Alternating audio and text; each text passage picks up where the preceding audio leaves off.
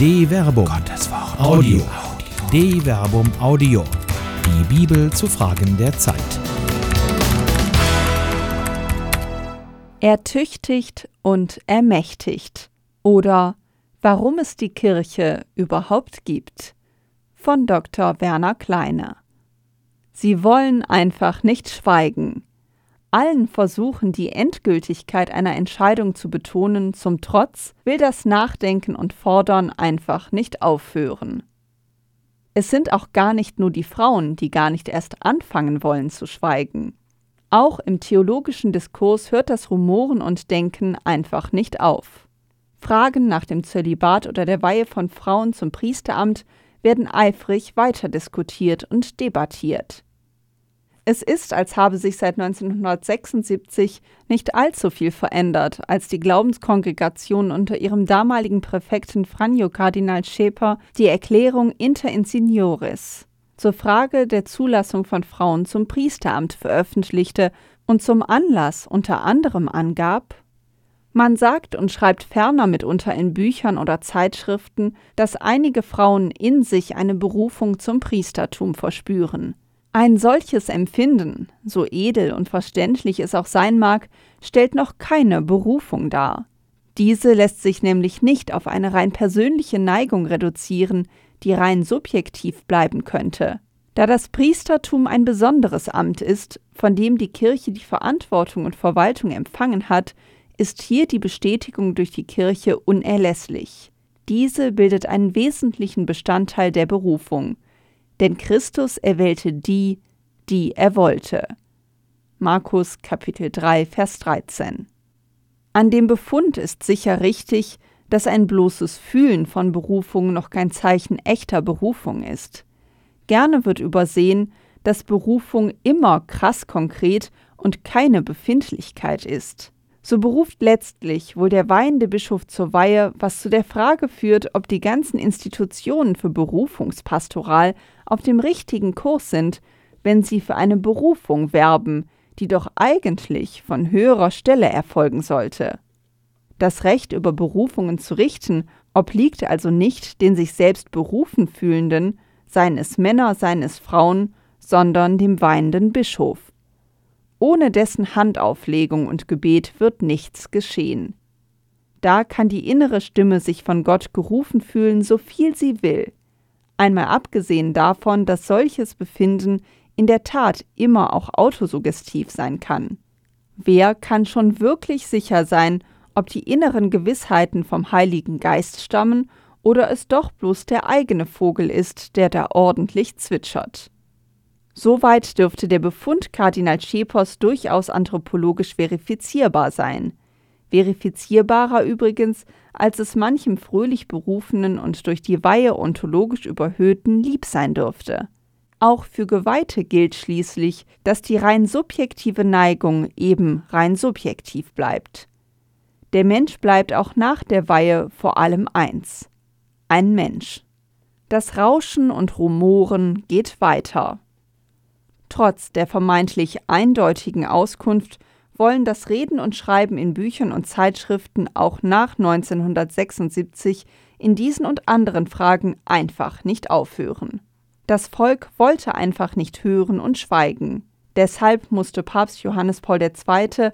1994 höchstpersönlich mit dem apostolischen Schreiben Ordinatio Sacerdotalis nachlegen, einer Verlautbarung, über die Kirchenrechtlerinnen und Rechtler in Debatten, Zeitschriften und Büchern seitdem streiten, ob sie nun unfehlbar sei oder nicht, vielleicht aber doch als definitive Äußerung des authentischen Lehramtes wenigstens nah dran an der Unfehlbarkeit stehe.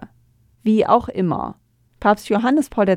nimmt ausdrücklich Bezug auf die Erklärung Inter Insignoris von 1976, die die Glaubenskongregation seinerzeit im Auftrag von Papst Johannes Paul VI. verfasst hatte, wenn er ausführt die Erklärung wiederholt und erläutert die von Papst Johannes Paul VI. dargelegten Gründe dieser Lehre, wobei sie schlussfolgert, dass die Kirche für sich nicht die Vollmacht in Anspruch nimmt, Frauen zur Priesterweihe zuzulassen.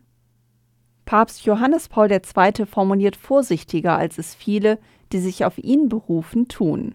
Er schreibt, dass die Kirche für sich nicht die Vollmacht in Anspruch nehmen, Frauen zur Weihe zuzulassen. Daraus wird auf der Seite derer, die sich gegen die Weihe von Frauen zu Priesterinnen aussprechen, schnell und flugs eine Untersagung, dass die Kirche diese Vollmacht überhaupt habe. Das wird dann meist damit und hier wieder in korrektem Anschluss an Ordinatio Sacerdotalis mit Gottes ewigem Plan begründet. In der Tat bekunden die Evangelien und die Apostelgeschichte, dass diese Berufung gemäß dem ewigen Plan Gottes erfolgte. Christus erwählte die, die er wollte. Vergleiche Markus Kapitel 3, Vers 13 bis 14, Johannes Kapitel 6, Vers 70. Und er tat das zusammen mit dem Vater durch den Heiligen Geist. Apostelgeschichte Kapitel 1, Vers 2. Nachdem er die Nacht im Gebet verbracht hatte. Vergleiche Lukas Kapitel 6, Vers 12. Darum hat die Kirche bei der Zulassung zum Amtspriestertum stets als feststehende Norm die Vorgehensweise ihres Herrn bei der Erwählung der zwölf Männer anerkannt, die er als Grundsteine seiner Kirche gelegt hatte. Vergleiche Offenbarung Kapitel 21 Vers 14.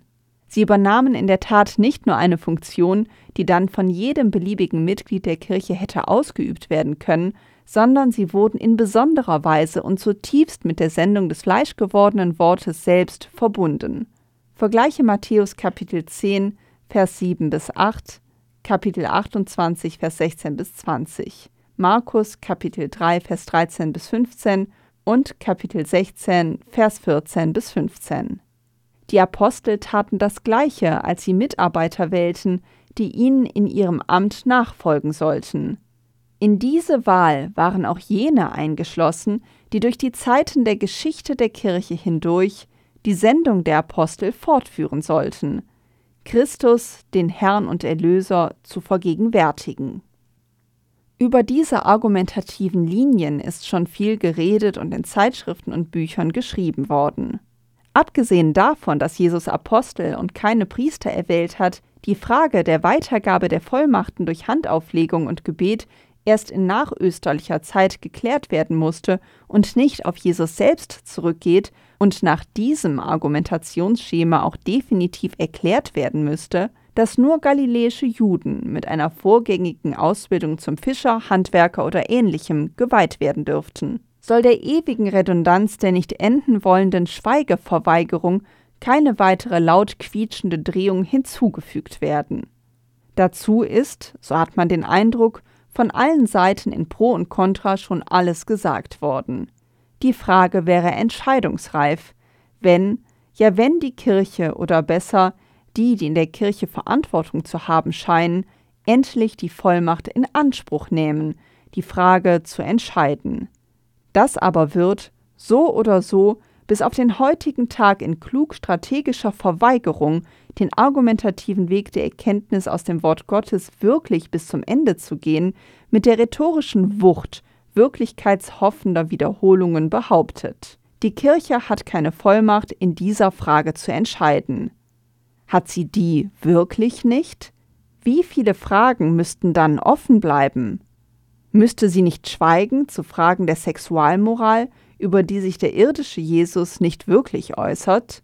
Müsste sie nicht in vielen heute wichtigen ethischen Fragen schweigen, weil es dort keine Worte des Herrn gibt? Müsste die Kirche dann nicht auch zu vielen Fragen schweigen, die sich aus einem technischen Fortschritt ergeben, den der Mensch Jesus noch gar nicht kennen konnte, wenngleich die göttliche Natur sie mit Sicherheit von Ewigkeiten und Äonen her schon weiß?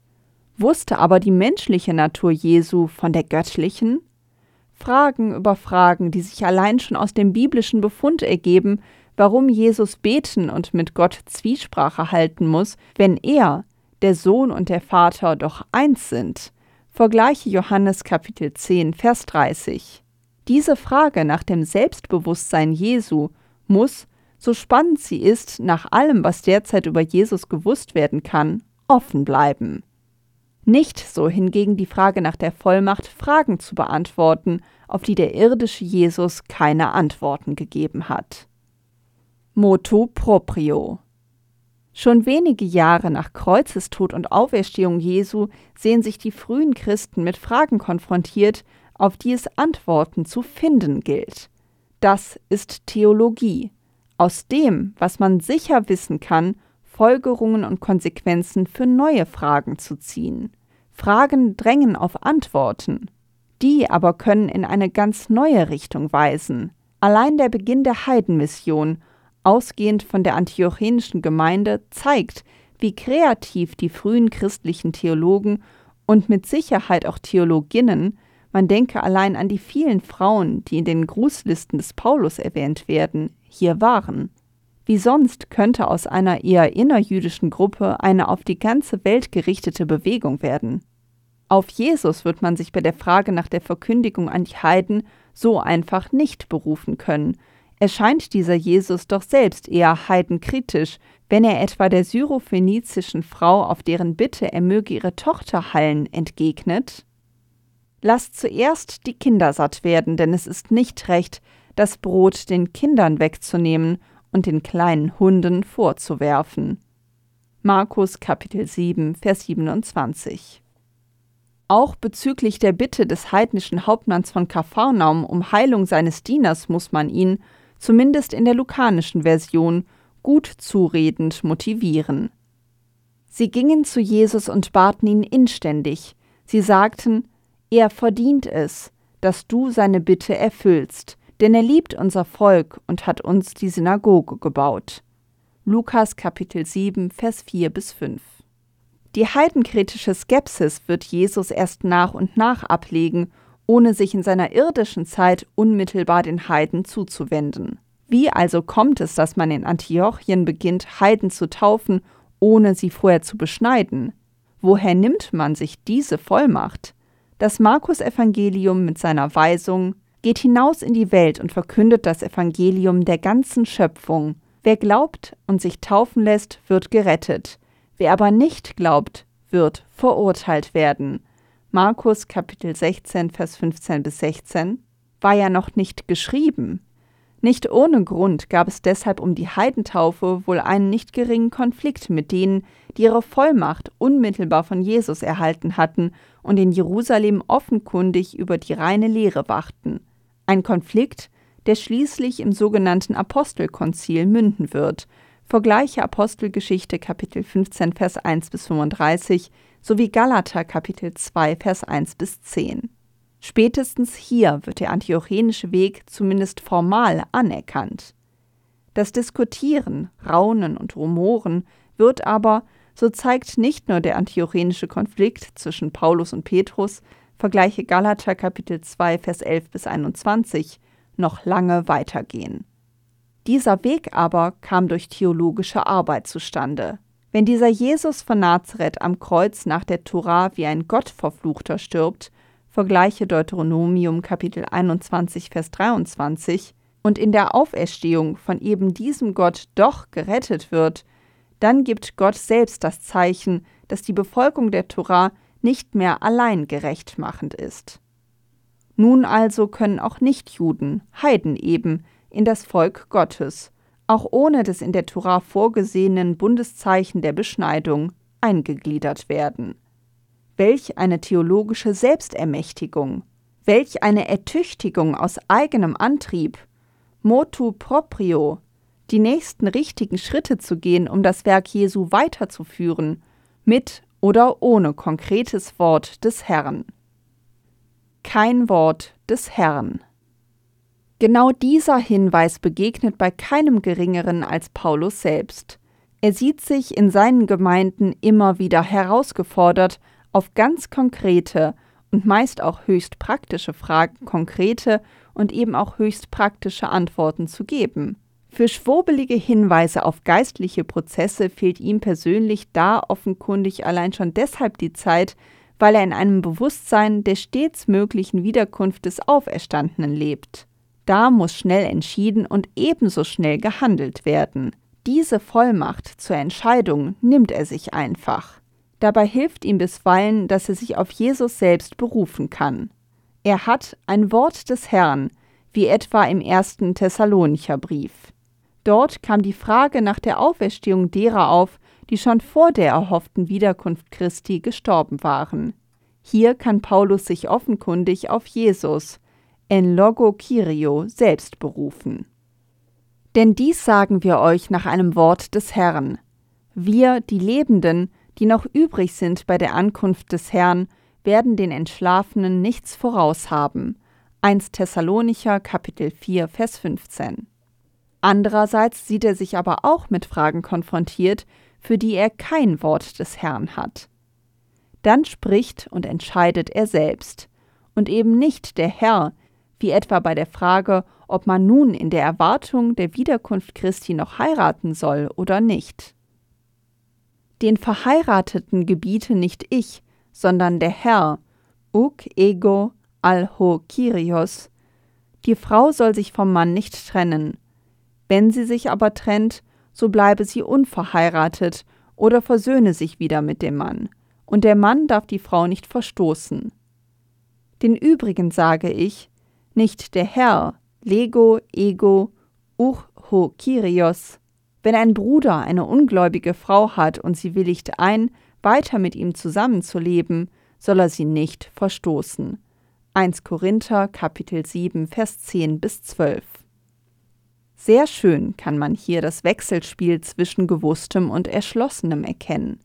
Bei der ersten Aussage kann er sich auf ein Wort Jesu selbst berufen. Bei letzterer muss er eine Antwort finden. Paulus drückt sich nicht vor dieser Herausforderung. Er ermächtigt sich selbst und ertüchtigt sich. Woher aber nimmt er dieses Bewusstsein oder um es in seiner Weise zu formulieren? Dank sei Gott, der uns stets im Triumphzug Christi mitführt und durch uns den Geruch seiner Erkenntnis an allen Orten verbreitet. Denn wir sind Christi Wohlgeruch für Gott unter denen, die gerettet werden, wie unter denen, die verloren gehen. Den einen sind wir Todesgeruch, der Tod bringt, den anderen Lebensgeruch, der Leben bringt. Wer aber ist dazu fähig? Denn wir sind nicht wie die vielen anderen, die mit dem Wort Gottes Geschäfte machen. Wir verkünden es aufrichtig, von Gott her und vor Gott in Christus. 2 Korinther Kapitel 2 Vers 14 bis 17. Die Frage nach der Befähigung, Hikanotes, ist essentiell. Wer ist dazu fähig, die Botschaft Christi in die Welt zu tragen, erwünscht oder unerwünscht, für die einen ein himmlischer Duft, für die anderen ein unerträglicher Todesgeruch? Die Befähigung, sich selbst zu ermächtigen. Die Antwort des Paulus ist entwaffnend. Es ist der Umgang mit dem Wort Gottes. Aus ihm heraus kann man die Antworten entwickeln, auch da, wo sie nicht unmittelbar gegeben sind. Es ist der göttliche Geist, der im göttlichen Wort aufscheint, der es lebendig macht, immer wieder werden lässt und auch so in Situationen hineinspricht, auf die das Wort Gottes unmittelbar keine Antworten gibt. Hier aber ist es wesentlich zu lernen, die Geister zu unterscheiden. Vergleiche 1 Korinther Kapitel 12 Vers 10. Während die einen aufrichtig um die richtige Antwort ringen und sich dafür auch ertüchtigen und ermächtigen, machen andere mit dem Wort Gottes Geschäfte. Schlimmer noch, sie verschachern es, so das von Paulus verwendete Wort kapeloian. Wer aber etwas verhökert und verschachert, tut dies zum eigenen Vorteil. Er ist eben nicht aufrichtig. Das ist der entscheidende Unterschied, die Frage der Eilikrinaya, der Aufrichtigkeit. Ist es also aufrichtig, sich einfach darauf zu berufen, man habe keine Vollmacht von Jesu, diese oder jene Frage zu entscheiden? Ist es aufrichtig, diese Frage dann doch mit definitivem Anspruch zu entscheiden und sich dabei auf mit offenkundig partieller Wahrnehmung auf das Wort Gottes zu berufen? Wenigstens sollte man so ehrlich sein und offenlegen, dass man sich nicht traut, eine jahrhundertealte Praxis zu revidieren, die man als Tradition bezeichnet, eine Tradition, die ihrerseits auf einer Selbstermächtigung beruht, wenn es die Apostel sind, die beginnen, Vollmachten durch Handauflegung und Gebet an Nachfolger weiterzugeben, die man Episkopoi nennt, Aufseher, Bischöfe halt, die ihrerseits irgendwann im zweiten Jahrhundert beginnen, Mitarbeiter auszusenden, weil sie die Arbeit nicht mehr alleine schaffen und so das Priesteramt erfinden. Es ist schon erstaunlich, dass im gesamten Neuen Testament in den späten Schriften zwar jene Episkopoi auftauchen, nicht aber die Priester. Irgendwo in nachtestamentlicher Zeit muss man sich die Vollmacht genommen haben, Priester zu weihen. Eine Selbstermächtigung, ohne dass es dafür ein Wort jenes Jesus von Nazareth war, der nicht nur selbst Laie war, sondern der auch Laien zu Aposteln erwählt hat und sich nicht zuletzt in einer prophetischen Tat gegen den priesterzentrierten Tempelkult gerichtet hat, als er die, die mit Opfertieren handelten, aus dem Tempel warf. Wie konnte es so weit kommen, dass der kultkritische Geist Jesus, der doch offenkundig eine unmittelbare, nicht kultvermittelte Begegnung zwischen Gott und Menschen verkündete, so gezähmt werden konnte, wo es dafür doch kein Wort des Herrn gab? Wohl nur durch eine durch die Umstände der Zeit bedingte Selbstermächtigung, die ihrerseits nicht vom Himmel fällt, sondern zutiefst sinnvoll ist und in der Diktion des Matthäusevangeliums auf den Auferstandenen, nicht aber auf den irdischen Jesus zurückgeht. Der sagt zwar dem Petrus nach dessen Messiasbekenntnis: Selig bist du, Simon Barjona, denn nicht Fleisch und Blut haben dir das offenbart, sondern mein Vater im Himmel. Ich aber sage dir, du bist Petrus, und auf diesen Felsen werde ich meine Kirche bauen, und die Pforten der Unterwelt werden sie nicht überwältigen. Ich werde dir die Schlüssel des Himmelreichs geben, was du auf Erden binden wirst, das wird im Himmel gebunden sein, und was du auf Erden lösen wirst, das wird im Himmel gelöst sein. Matthäus Kapitel 16, Vers 17 bis 19. Zu diesem Zeitpunkt aber spricht Jesus noch im Futur. Der Zeitpunkt dieser Ermächtigung kommt am Schluss des Matthäusevangeliums. Die elf Jünger gingen nach Galiläa auf den Berg, den Jesus ihnen genannt hatte. Und als sie Jesus sahen, fielen sie vor ihm nieder, einige aber hatten Zweifel. Da trat Jesus auf sie zu und sagte zu ihnen, Mir ist alle Vollmacht gegeben im Himmel und auf der Erde. Darum geht und macht alle Völker zu meinen Jüngern. Tauft sie auf den Namen des Vaters und des Sohnes und des Heiligen Geistes und lehrt sie, alles zu befolgen, was ich euch geboten habe. Und siehe, ich bin mit euch alle Tage bis zum Ende der Welt. Matthäus Kapitel 28, Vers 16 bis 20. Die Einheitsübersetzung gibt hier mit Vollmacht das griechische Wort Exousia wieder. Das aber umfasst auch die Bedeutungen Fähigkeit, Gewalt, Freiheit und Recht, aber auch Autorität und Befugnis. Die Exousia führt also in gewisser Weise zur Hikanotes, zur Befähigung. Hier spricht Jesus von der Vollmacht, die ihm verliehen ist. Sie befähigt ihn, seine Jünger zu entsenden und zu beauftragen. Mit dieser Beauftragung aber wird auch wirksam, die Jesus dem Petrus verheißen hat. Was du binden wirst, soll gebunden sein, was du lösen wirst, soll gelöst sein. Für sich genommen wirkt das fast wie ein Orakel. Tatsächlich aber ist es eine Befähigung zu binden und zu lösen. Das Objekt des Bindens und Lösens ist weit gefasst. Ho, das ist sehr allgemein, eben alles, was ansteht. Das bedeutet aber auch, dass Fragen, die es zu lösen gilt, gelöst werden müssen. Zusagen, an die man sich bindet, müssen gelten. Gilt das nun nicht auch für die Frage, die Johannes Paul II. scheinbar endgültig entschieden hat? Von singenden Steinen. Wenn ein Schweigegebot nicht gehalten wird, müssen die Schweigegebieter umdenken. Meta no ein. Dazu jedenfalls gibt es ein Wort des Herrn, der auf die Aufforderung der Pharisäer, er möge seine bei seinem Einzug in Jerusalem Hosanna singenden Jüngern zurechtweisen antwortet, Ich sage euch, wenn sie schweigen, werden die Steine schreien. Lukas Kapitel 19, Vers 40. Wo das Schweigen versagt bleibt, müssen die Richter umkehren, wie auch das Gleichnis von der armen Witwe und dem ungerechten Richter lehrt, das nur wenige Verse vorher im Lukasevangelium erzählt wird. Jesus sagte ihnen durch ein Gleichnis, dass sie alle Zeit beten und darin nicht nachlassen sollten. In einer Stadt lebte ein Richter, der Gott nicht fürchtete und auf keinen Menschen Rücksicht nahm. In der gleichen Stadt lebte auch eine Witwe, die immer wieder zu ihm kam und sagte Verschaff mir Recht gegen meinen Widersacher. Und er wollte lange Zeit nicht. Dann aber sagte er sich Ich fürchte zwar Gott nicht und nehme auch auf keinen Menschen Rücksicht, weil mich diese Witwe aber nicht in Ruhe lässt, will ich ihr Recht verschaffen.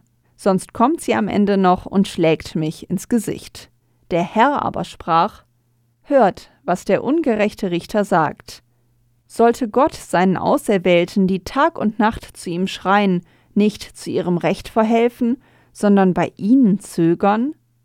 Ich sage euch, er wird ihnen unverzüglich ihr Recht verschaffen, wird jedoch der Menschensohn, wenn er kommt, den Glauben auf der Erde finden?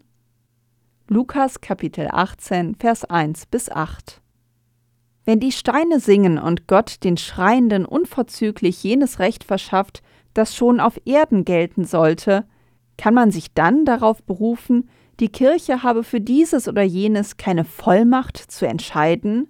Die Kirche hat diese Vollmacht. Sie ist längst erteilt. Mehr noch, die Befähigung, Ertüchtigung und Ermächtigung gilt allen, die voll Aufrichtigkeit mit dem Wort Gottes leben, arbeiten und ringen. Hört also auf, mit dem Wort Gottes zum eigenen Vorteil zu hökern. Neue Fragen brauchen neue Antworten. Und wenn die alten, immer gleichen Fragen auf die alten, immer gleichen Antworten treffen, dann ist das vielleicht genau das Zeichen, die Steine schreien zu lassen und das zur Debatte stehende Problem komplett neu zu denken. Schließlich bittet Jesus um Menschen, die für die Ernte arbeiten, vergleiche Lukas Kapitel 10, Vers 2, ob es dafür reicht, sich bloß fromm berufen zu fühlen. Die Sache Jesu scheint mir nach diesem Wort des Herrn doch wesentlich handfester zu sein. Dazu nämlich ist die Kirche da. Auf also, treibt Theologie. Neue Fragen brauchen neue Antworten. Und manche alte Frage offenkundig auch. Eine Produktion der Medienwerkstatt des katholischen Bildungswerks Wuppertal Solingen-Remscheid. Autor Dr. Werner Kleine. Sprecherin Jana Turek